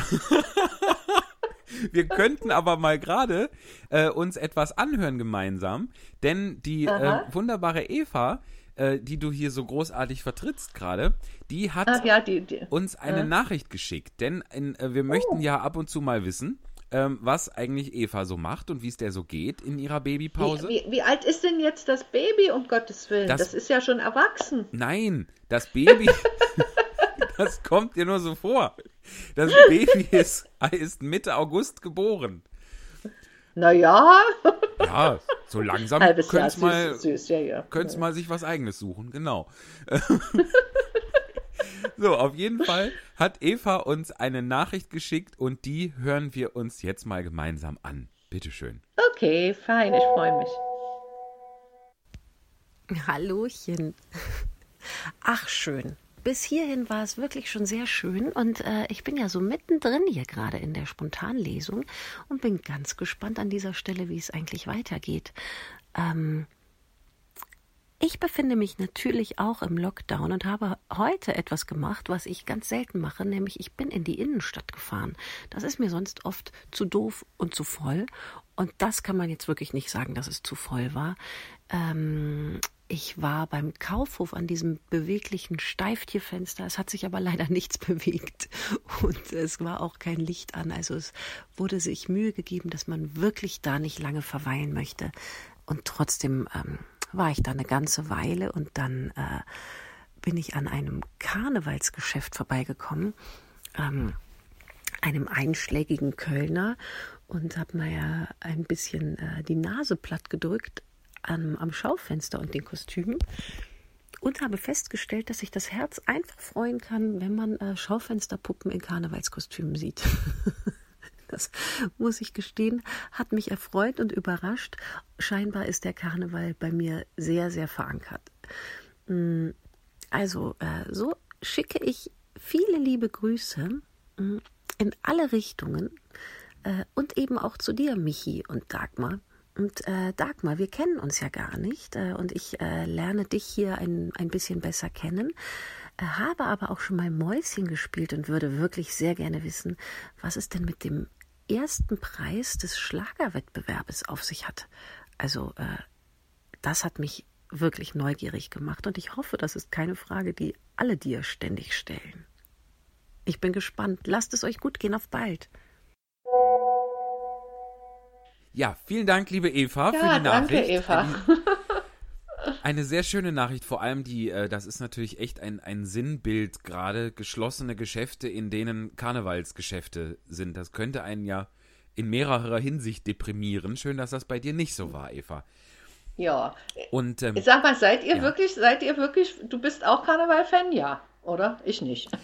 ja, ich, ich bin das geworden. Ich war das, ich bin nicht so wirklich damit aufgewachsen. In Wuppertal gibt es Karneval, auch so organisierten, so Vereinskarneval. Da war ich auch bei so Kindersitzungen, da gibt es Fotos, wie ich deprimiert als Pumuckel irgendwo in der Ecke hänge. Es, das, da muss ich großen Spaß gehabt haben. Aber so richtig, so Rosenmontagsmäßig, das ist in Wuppertal ist der ist, gibt es den Rosensonntagszug. Ah, Das ist aber auch mehr oder weniger, das macht man, damit man irgendwie seinen Kindern mal, damit seine Kinder mal mit Bonbons beschmissen werden können. Aber so richtig, richtig in Fleisch und Blut hat man das als Wuppertaler eigentlich nicht. Und dann habe ich aber Freunde gefunden, wie zum Beispiel die Eva, die äh, in, äh, aus dem Rheinland eben kommt Ja. und äh, mir das dann näher gebracht hat. Und so fahre ich da immer gerne hin zu lieben Freunden und feiere da Rosenmontag und äh, freue mich des Lebens. Ja. Also ich, nicht, nicht per se, aber seit einer Weile. Nein, ich habe schon dolles Verständnis dafür und natürlich habe ich mich immer gern verkleidet. Wir haben in, in Leipzig, es gibt Bilder von mir aus den 50er Jahren. Oh, meine Mutter hat für mich Kostüme genäht zum Schreien, schon zum Beispiel als Sternchen. Mit der Star, der oh. kleine Star, ne, wurde Sehr geboren beim Fasching in Leipzig. Ja, also okay, nein, Sehr ich, ich habe dafür, ich habe Verständnis dafür, aber ja, so richtig Stimmung, äh, ja, nun, ja, kriege ja, ich, ich meine, nicht. Es, es ist ja auch für, für jemanden, der sich quasi berufsmäßig verkleidet, ist es ja jetzt nicht ganz so ein Bedürfnis, da jetzt einmal im Jahr, wenn es im Kalender steht, äh, lustig zu sein. Ja, und jemand anders und zu sein, vor allen Dingen. Das ist ja der Trick, ne? Auch das, mhm, ne? Na. Aber, ähm, ne, also es ist schon, also Rosenmontag in Köln und auch äh, ähm, Altweiber, das ist schon, das macht schon Spaß finde ich. Ja. Und die Eva hat ja auch, äh, Eva hat ja dir eine, eine Frage quasi auch mitgebracht. Mhm. Wir sind da eben schon mal so ein ganz kleines bisschen, haben wir das Thema. Äh, Mit dem äh, Schlagerwettbewerb. Genau, der Schlagerwettbewerb, ja. den du laut Wikipedia 1971 gewonnen hast. Genau. Was war denn das? Genau, also ähm, es gab, ich weiß nicht, gab es das in, in, in Westdeutschland? Gab es Schlagerwettbewerbe? Bestimmt. Sonst wir haben ja, ähm, wir haben ja, ja, im Osten alles nachgemacht. Das muss man ja einfach mal so sagen. Und, ja. äh, und äh, da gab es also diese Schlagerwettbewerbe, es gab diese Talentschmieden, also diese, ja, diese, diese Castingshows, wie es heute heißt. Und ja. das wurde dann ja übrigens auch so, dieses äh, Herzklopfen kostenlos, das wurde dann auch in Betrieben gemacht. Also da gab es so Betriebsfestspiele und da durfte jeder, jeder, der Lust hatte, durfte singen und da wurden Auszeichnungen vergeben. Also es war sehr, sehr aktiv, so Volkskunst schaffen hieß das. Mhm. Ja, und dieser Schlagerwettbewerb, ja, der, der, warum, warum es den gab, das, das weiß ich nicht, es gab ihn aber. Und ich, wir. Das ist ja bei Schlager generell die Frage, warum gibt es das, ne? Aber das. naja, doch, damit die Leute sich unterhalten und, und äh, tanzen ja, können, natürlich. Das ist schon seine, hat schon seine Funktion. Und dieser Wettbewerb, natürlich. der war wohl dazu da, neue Komponisten zu finden, vor allem. Äh, ah. Ja, glaube ich, so war das. Und ähm, ich war in diesem Studio für Unterhaltungskunst und da mhm. wurden die Interpreten, wir waren damals, glaube ich, zwölf in diesem Jahrgang, da war unter anderem auch Aurora La Casa dabei und Barbara Thalheim ja. waren in meiner, meiner Studiengruppe. Und ähm, Aurora La Casa ist die spätere Frau von Frank Schöbel. Genau, eine äh, Guck mal. Tochter von, was du alles weißt, eine Tochter von, von spanischen Emigranten und äh, eine, tolle Frau. Und die hat dann relativ äh, Zeit. Und die hieß wirklich, also dieser, der, dieser Name klingt Schön, so ne? dermaßen ne? unwahrscheinlich. Aber die Sonne des Hauses, Name, ne? Aurora La Casa. Die Sonne des Hauses, die hieß so, ja. Die Familie hieß La Toll. Casa und sie war Aurora, ja. ja. Und ja. die, die äh, hat übrigens äh, relativ schnell mit, mit äh, äh, Schlager aufgehört. Die war mehr so eine, eine, eine Chanson, Chansonsängerin. Mhm. Die war, ja, also das, das war, ja, okay, egal. Und ja. die waren in meiner, die waren in meiner Studiengruppe und äh, wir durften äh, Lieder von diesen Komponisten, diesen jungen neuen Komponisten singen und mhm. vorstellen. Und ich hatte das Glück, ich hatte ein Lied von Thomas Naczynski ähm, ja. Thomas Naczynski äh, ist der Sohn eines, äh, ja, eines ganz berühmten DDR-Komponisten, wirklich ganz berühmt, Gerd Naczynski. Mhm. Der hat ja. die, die ersten Musicals in der DDR komponiert. Der hat ah. ein Musical, das heißt Mein Freund Bunbury. Ich glaube, das ist in, an Westbühnen sehr oft gelaufen. Und ja, läuft, das basiert auf Oscar Wilde. Genau, ne? genau. Ne? Ne? Mhm. Auf, auf, äh, ja, auf, auf Bunbury, genau. The Importance of Being Earnest. Ja, mhm. ja, genau. Und ähm, der, der, also ja, die, der, wie gesagt, der war wirklich ein, ein Symphoniker und der Sohn leitete dann die Gruppe, oh Gott, ja, siehst du, Team 4. Team 4 hieß sie. Und die haben okay. diesen großen mit Hartmut König das war so Agitprop. Ja, wir hatten so die Singebewegung. Das im, im, im Westen hieß ja. das Hootenanny-Bewegung. Äh, also so, ja, also und das war so ein politisches Lied Ja? Und Team 4 hatte diesen wunderschönen Schlager, also diesen Politschlager. Sag mir, wo du stehst. Sag mir, wo du stehst. Sag mir, wo du stehst und welchen Weg du gehst. Ja, also war ein Politit in der DDR. Habe ich schon mal gehört, Ja, ja. ja, ja, war es, ja. Und das war Thomas Naczynski und Hartmut König hatte Ja. wohl den Text gemacht. Und Thomas Naczynski ist aber inzwischen also wirklich ein, ein großartiger äh, Komponist. Der macht klassische Musik und der macht Filmmusik und so. Und, äh, und damals hat er diesen wunderschönen Titel geschrieben, Ich wollte Klarheit. Das war eine Big Band Nummer vom Feinsten. Ich durfte die auch noch begleitet vom Orchester Klaus Lenz singen. Also Klaus Lenz ist auch so eine Legende, der ist dann auch in den Westen gegangen, irgendwann in den 70ern oder ja, späten 70ern. Der, Das ja, war der so ist mir schon mal mit Manf Du, du, das, du musst so dir vorstellen, so Klaus Lenz war unser Herbolzheimer. Ja, So. ein, Jazz, Jazzer quasi. Genau, also es war meine ne? Welt, es war so toll. Wenn ich mal bei Der ist mir schon mal, wenn ich ganz kurz, Mhm. Entschuldige, der ist mir sogar, der Klaus Lenz ist mir schon mal untergekommen im Zusammenhang mit Manfred Krug. Genau, genau. Der war, glaube ich, mit dem auf Tour. Genau, ne? die waren gemeinsam auf Tour, genau. Und äh, ja, Klaus Lenz, das war, das war überhaupt, das war, also es war so toll, dass das ja, das musste ich auch gewinnen, schon weil ich von dieser Band begleitet wurde, um es mal so zu sagen, um es mal runterzustapeln. Und äh, das Interessante war damals noch der Text, den hat eine, eine Freundin von mir geschrieben, die dann viele, viele, viele Schlager äh, gemacht hat, Monika Jakobs. Ähm, Der ging, äh, warte mal, wie ging der? Ähm, äh, da ging es um Computer. Ein Computer hat errechnet, ob, äh, ob unsere, unsere Liebesbeziehung funktionieren wird.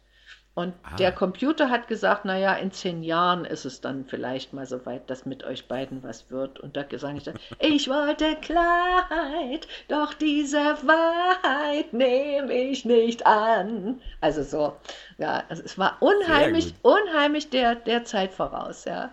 Unheimlich, in der DDR, es war unfassbar. Toll. Bloß, also ich sag's mal so, das war so mein Problem. Ich war immer ein bisschen der Zeit voraus. Und dadurch, ich habe jetzt mal so beim Sortieren meiner vielen Bilder und Zeitungsartikel, habe ich einfach auch mal so gedacht, was für eine, was für eine Scheibe habe ich eigentlich ge gehabt?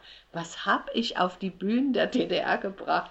Zum Beispiel habe ich 8 und 9, nee Quatsch, war 88. Also 89 hatte ich 30-jähriges Bühnenjubiläum, weil ich ja mit neun Jahren angefangen habe. Und Ja. da, da habe ich 89 mir eine, eine Show zusammengebaut, die hieß Musical Kompakt. Oh. Und da habe ich aus, was heute gang und gäbe ist, ne, eine Musical-Show Ja. gemacht. Das war damals Ja. unvorstellbar. Auch, auch im Westen. Ich habe dann versucht, das nach der Wende anzubieten. Da haben die gesagt, nein, das wollen die Leute nicht. Das, was, wie, nein, äh, wollen die ganzen Musicals und das mit, die Recht, mit den Rechten, das geht auch alles nicht. Und also das, das ist relativ spät gekommen. Diese Musical-Nächte sind erst Mitte der 90er äh, eigentlich Ja, so im, auch, äh, auch in, in dem, im vereinten Deutschland aktuell geworden. ja, und was wirklich sehr beliebt und sehr, sehr gängig ist, also sowohl für, Ja. für sozusagen die Originalkünstler an solchen Galas teilzuwirken oder das selber so auf die Bühne zu stellen, so, ein- so ein Best-of, als auch Ja. für äh, eben Tourensemble mit, mit Ja. Band, die das machen. Ja, Habe ich ne. auch schon moderiert, genau. Genau. Ähm, und das habe ich ja. 89 in der DDR gemacht. So. Erstaunlich. So, und nun musst du doch, muss man aber doch wissen,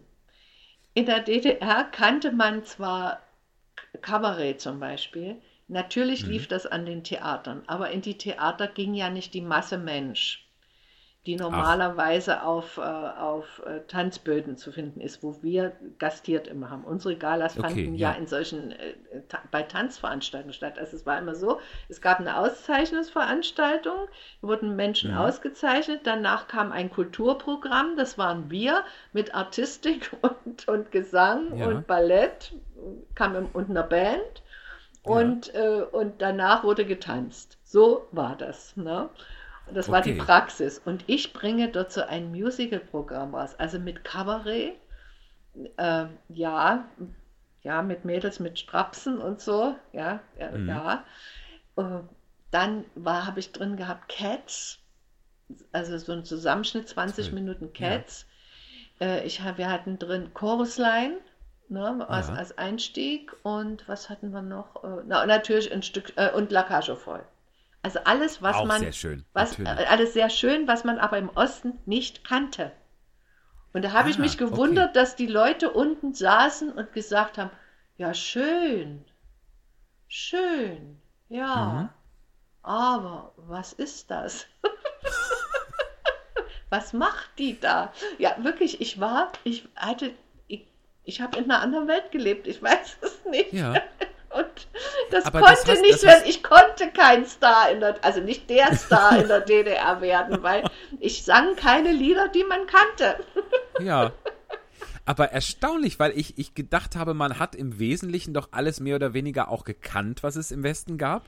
Ähm, aber natürlich Musicals, die hauptsächlich in Theatern, wo man, wo man sein muss, Ja. wo man quasi für Cats nach Hamburg fahren Ja, musste, ja, Äh, stattgefunden haben. Das ist dann natürlich schon wieder etwas schwieriger, klar. Na, und ich meine, es war ja auch so, also selbst äh, im, im, im Westen, ich meine, eine Ute Lemper, die war so berühmt in den Massen erstmal auch nicht.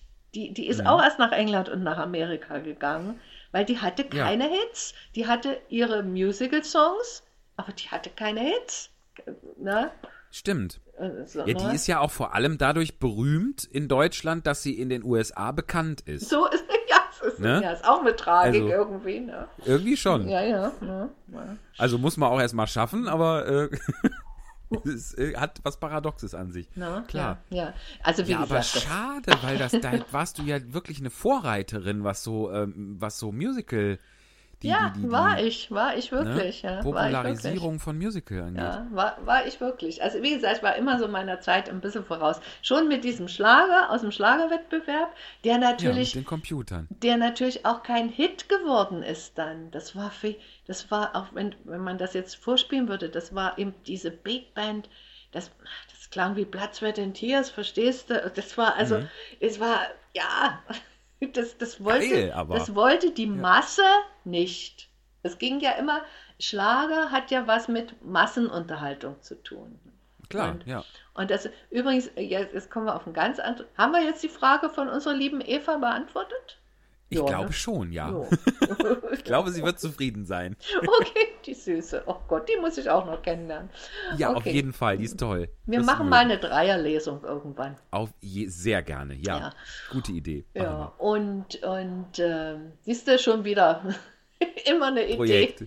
Immer Projekte, immer Projekte. So, jetzt wollte Sehr ich erzählen, weil wir gerade über diese, diese, diese Faszination, Unterhaltung, Schlager, äh, Theater, ob Mhm. das eigentlich zusammengeht, ob das zusammengeht. Also das ist für Mhm. mich ein echtes Thema, ein echtes Problem. Und ich will nur sagen, ich habe mir für dieses Jahr vorgenommen, nun endlich, dieses Jahr endlich, nach zwölf Das heißt, Jahren. du hast Vorsätze gemacht. Ja, ich habe einen richtigen Vorsatz, ja. Also ich habe, der eine Vorsatz ist, dieses Chaos, das Bildarchiv meiner ganzen Familie zu endlich zu, zu archivieren. In dem du gerade quasi sitzt, das hast du Ja. mir vorhin schon erzäh Ja. erzählt, ja. Ich Ja. sitze hier, man müsste eigentlich das mal mit fotografieren, ich sitze zwischen Kisten von, von Bildern, die nicht sortiert worden sind über 80 Jahre, also von meinen Ureltern, von meinen Urgroßeltern an. Ja. Und keiner kann mir im Moment erklären, wer ist wer und es gibt niemanden mehr. Ne? Aber okay, das, das habe ich mir vorgenommen, Mhm. Das will ich schaffen. Auch so für meine Tochter zu, zu archivieren, dieses verrückte Leben. Das heißt, alle Zeitungsartikel und die auch erklären, also wie dir, wie ich dir jetzt so manche Sachen erkläre, Ja. wie war das? Ja. Also das aufzuschreiben, so, wie, wie war das? Das habe ich mir Ja. vorgenommen. Das werde Sehr ich gut. nicht ganz schaffen, das wird länger dauern als dieses Jahr, aber ich werde konsequent damit anfangen. Und ich habe mir endlich, äh, und das, da, da ist Druck dahinter. Also ich studiere seit 2008 an der Fernuni in Hagen Kulturwissenschaften. Ach toll. Und ich muss dieses Jahr die Bachelorarbeit schreiben. Sonst, wenn ich das dieses Jahr nicht mache, ist einfach zu lange, zwölf Jahre, verstehst du? No- Normalerweise Ja. macht man einen Bachelor in vier bis sechs Jahren höchstens. Das Ne, ist im halt sehr gründlich. Ja. Ja. Naja, nein, es ist einfach Fernstudium, man unterschätzt das. Ne? Man unterschätzt, Das das, ist schon, das, das man, also wenn man es ernst meint, äh, ist Fernstudium wirklich eine, eine harte Challenge. Mhm. Und ähm, weil du wirklich alles allein machen musst. Also du musst. Ja, das, das äh, ist was, was mir regelmäßig äh, den, das Genick bricht, ist, dass, dass ich niemandem Rechenschaft, wenn ich bei jedem etwas niemandem Rechenschaft gegenüber Ja. ablegen muss, Ja. dann mache ich es meistens auch nicht. Na, also ganz ja. blöd gesagt. Ja, ja, das das glaube ist- ich, ist da wirklich eine Schwierigkeit, ne? Also ich habe drei Jahre gebraucht, um überhaupt reinzukommen. Ich wollte erst, äh, das ist ja, Kulturwissenschaften ist ja äh, gegliedert in, du kannst dich entscheiden zwischen Literatur, Geschichte Mhm. und so Soziologie, ne? Philosophie, Soziologie. Und da wollte ich eigentlich erst Literatur machen, liegt nahe, äh, ja, aber Mhm. da habe ich gemerkt, nein, das ist mir alles viel zu theoretisch. Und da bin ich dann Ja. äh, ge ge äh, gewechselt zu Geschichte. Und das macht mir großen Spaß. Also ich kann dir jetzt Vorträge halten über die Geschichte Europas anhand des, der Entwicklung des Christentums, der anhand der Verbreitung des Christentums. Europa ist entstanden durch das Christentum, durch die, na, durch unsere, durch die Mönche, die hier ähm, gepilgert sind und so. Ne? Ja. Also die, ja, will ich jetzt nicht. Aber das war hochinteressant, das war Glaube ganz ich. toll. Da machen wir mal eine Sonderfolge draus. Einen um Sonderpodcast. Gottes Willen, da muss Ja. ich mich ja dann wirklich vorbereiten. Ja, immer. Nee, und, und jetzt äh, habe ich also ganz viele Arbeiten geschrieben. Du brauchst ja, um den Bachelor schreiben zu können, musst du ja so und so viele Punkte sammeln. Die Punkte kriegst du über Prüfungen. Und ich habe alle Prüfungen, äh, die ich brauche, um den Bachelor zu schreiben. Und ich habe also da ganz viel geschrieben über Kabarett als Medium, ähm, Zeitzeuge, Lutz Stückrath war einer, ein, ein ganz berühmter äh, Kabarettist in der DDR, ist jetzt gerade leider verstorben. Ja. Äh, äh, ich habe geschrieben über, ja, über Gisela Steineckert äh, in, in Zusammenhang mit dem Schriftstellerverband der DDR. Und Ja. ich, ich habe also das alles abgearbeitet. Und jetzt habe ich mir in den Kopf gesetzt, zu schreiben über Massenkultur anhand von Unterhaltungskunst. Bei uns heißt das Unterhaltungskunst. Ich weiß nicht, ob es den Begriff bei euch gibt, aber dieses, dieses, das, was wir beide machen, wir sind freie äh, Künstler in einem ja. Unterhaltungssektor. Also wir, wir, wir machen Entertainment. Ja, da fühle ich mich auch sehr, auch sehr mit, mit angesprochen mit dem, mit dem. Also ich finde, also einerseits auch nicht, weil Unterhaltungskunst, das ist, das finde ich einen tollen Begriff, weil das so, das Ja. hat dann, das hat was, will nicht sagen seriöseres, aber doch irgendwie als, als es normal hin, ne? Wahrscheinlich in Also Verbindung das- mit, mit Kunst. Genau, also das war, das ist ja dieses, dieses Problem, was wir jetzt gerade alle haben durch die Corona-Krise. Also, Ja. ähm, dass Kunst eigentlich was nichts, nichts, äh, ja, keinen Status hat. Äh, es, es gibt, es gibt die Berufsbezeichnung. Ich meine, in der DDR war so ein Tänzer, äh, ein ausgebildeter Tänzer, der kriegte Ja. nach 15 Jahren eine Rente. Also das, das Mhm. galt als, als Beruf. Und Ja. was sind wir? wir? Was sind wir? wir? Wir sind Freiberufler. Aber Ja, ja, Künst- klar. also so der äh, Musiker ist, ist, ist das anerkannt als Beruf? Ne? Also das ist so eine Frage, so eine, Ja, Ne? Und, und das hatten wir in der DDR da, da. Wir waren schon auf dem Weg, anerkannt zu sein. Also wir hatten ein Komitee für Unterhaltungskunst, klingt jetzt alles so, so, so kommunistisch untersetzt, aber also einfach einen Mhm. Verband der Unterhaltungskünstler. Ja. Ne? Das gab es. Da ging es einfach darum, dass die Wertigkeit derer, die so viel leisten im Land, also Ja. auf den, auf den kleinen Bühnen, auf den großen Bühnen, die einfach zur Entspannung beitragen, der, wie bei uns hieß es Werktätige, also der Leute, die, die das äh, Bruttosozialprodukt erarbeiten, mhm. ja, die, mh, dass die eine, eine, Wert, eine Wertschätzung hatten. Ja. Und Das finde ich auch. Ich meine, das hatte natürlich wahrscheinlich in der DDR ähm, ja auch, also vielleicht kann man da auch einen Hintergedanken unterstellen, ne, dass das irgendwie Ja. Ein wenig gegängelt wurde, Ja, ja. eventuell, und dass man wusste, was da so passiert. Ja, das hatte Aber- ideologische unter, Mhm. einen ideologischen Untertext, klar. Aber trotzdem ist, ist dem ja der, der, die Erkenntnis inne, was das wert ist und was Kultur bedeutet. Ja, ja, ja, genau. Und Das kann man ja dann genauso unterstellen, ne? im Positiven. Ja, das, das ist so dieser, dieser, dieser Aspekt. Und da, da, da will ich jetzt einfach, würde ich jetzt endlich drüber schreiben. Ich muss sagen, es fällt mir wirklich schwer, ein Thema zu finden, also das Thema zu formulieren. Was will ich eigentlich sagen? Ja. Und, aber das muss ich jetzt irgendwie, das muss ich jetzt irgendwann packen und ich muss abgeben, also ich, ja, spätestens im September. Und das, das klingt lange, aber das geht ganz schnell, weil ich ja zwischendurch ja. hoffentlich auch diese Proben für Frankfurt habe. Das sind immer Mhm. so sechs Wochen Proben, wo wir dann das Sommertheater machen. Und äh, ja, aber wie gesagt, das ist so das, was ich mir vorgenommen habe und das will ich jetzt. Ich habe mal gesagt, ich will nicht ohne Doktortitel in die Urne huppen. Alles klar. Also das heißt-. Das heißt, ich will noch sehr lange leben. Auch da drücke ich nicht ganz uneigennützig äh, die, die Daumen sehr. Das, äh, Ja, ja. ja, schön. Ähm, ja, und du bist ja auch, wie, wie, wie vielseitig du aufgestellt bist, das hatten wir ja schon. Und das, das Ach, manifestiert entschuldige, sich. entschuldige, Ja. bevor wir, Bitte. bevor wir, wir müssen über die Hahnemann nochmal sprechen. Das haben wir nämlich Ja, nicht bitte. gemacht.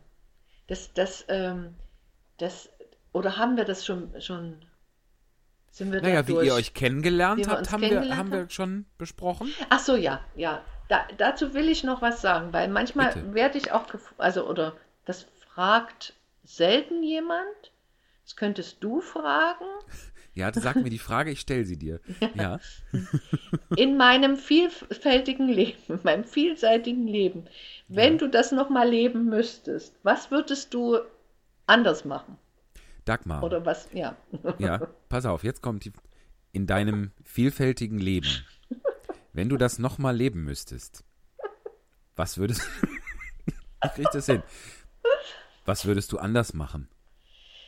Ach ja, das, das ist. Ich hoffe, die Frage hat dich jetzt nicht Das ist überrumpelt. eine Lieblingsfrage von guten Journalisten. Ja, du bist ja Also- quasi vom Fach, du weißt, du kennst dich ja, Ja, aus. Ja. ja, ja. Ähm, die, also das Leben ist so schön, dass ich Mhm. erstmal grundsätzlich sage, ich würde alles genauso machen. Nein, aber es stimmt nicht ganz. Es Stimmt nicht ganz. Es gibt ähm, zwei Dinge, die ich äh, anders machen würde. Also, das Ja. erste wäre, ich würde Jetzt ich nicht, gespannt. nicht mit Helga Hahnemann arbeiten. Ah, Ja. Und das zweite ist, ich würde doch in den Westen abhauen. ah. Ja. Also zwei, das heißt, bleib, komm mal erstmal zum Letzteren. Hattest du die Gelegenheit oder hättest du die gehabt oder warst du oft in der Versuchung? Also ich war von, von ganz jung an, von, von, von wirklich von, von ganz jung, ich glaube 12, 13 oder so. Ja. Ich wollte immer nach Amerika. Das war Mhm. mein Traum. Ich wollte nach Hollywood. Ich wollte, ich wollte ein Weltstar werden. Wirklich, das war so ein, ein Kindheitstraum. Ich, ich, ja, wollte ich werden. Und dafür war ich bereit, auch alles zu tun. Mein, mein Vater hat damals gesagt, naja, wenn du, wenn du Schlager sein, wenn du singen willst, du musst sowas, der hat mir hat gesagt, du musst sowas machen wie die Amerikaner, du musst vielseitig sein. Du, wenn, wenn du erwachsen bist, dann, dann ist, reicht es nicht mehr nur noch irgendwo drei Schlager zu singen und äh, von, von, von Tingelei zu Tingelei zu gehen. Mhm. Also da hatte er nicht ganz recht, das reicht auch heute manchmal noch. Ja. Also nicht bei mir, aber bei anderen. Mhm. Aber ja, und das, ich, ja, ich, ich habe das verstanden. Ich habe ich hab gesagt, ja, das, das ist deins, das willst du. Mhm. Und äh, das ist mir so, so, und dass sich dieser Traum nicht erfüllt hat, ist mir übrigens klar geworden. Ich habe mir, meine Tochter hat mir vor zwei Jahren ist das jetzt schon, eine Konzertkarte zum Geburtstag geschenkt für Hugh Jackman. Oh ja. Und- ja.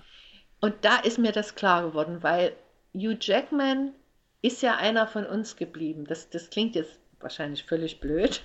Nee, ich war da auch und ich weiß genau, was du meinst. Du, du Ja. weißt, ach ja, ah ja, ja, du. Ich habe es in Köln gesehen. Mhm. Ja, und ja, und also der, der ist, du merkst, dass er, dass er vom Westend kommt, verstehst du?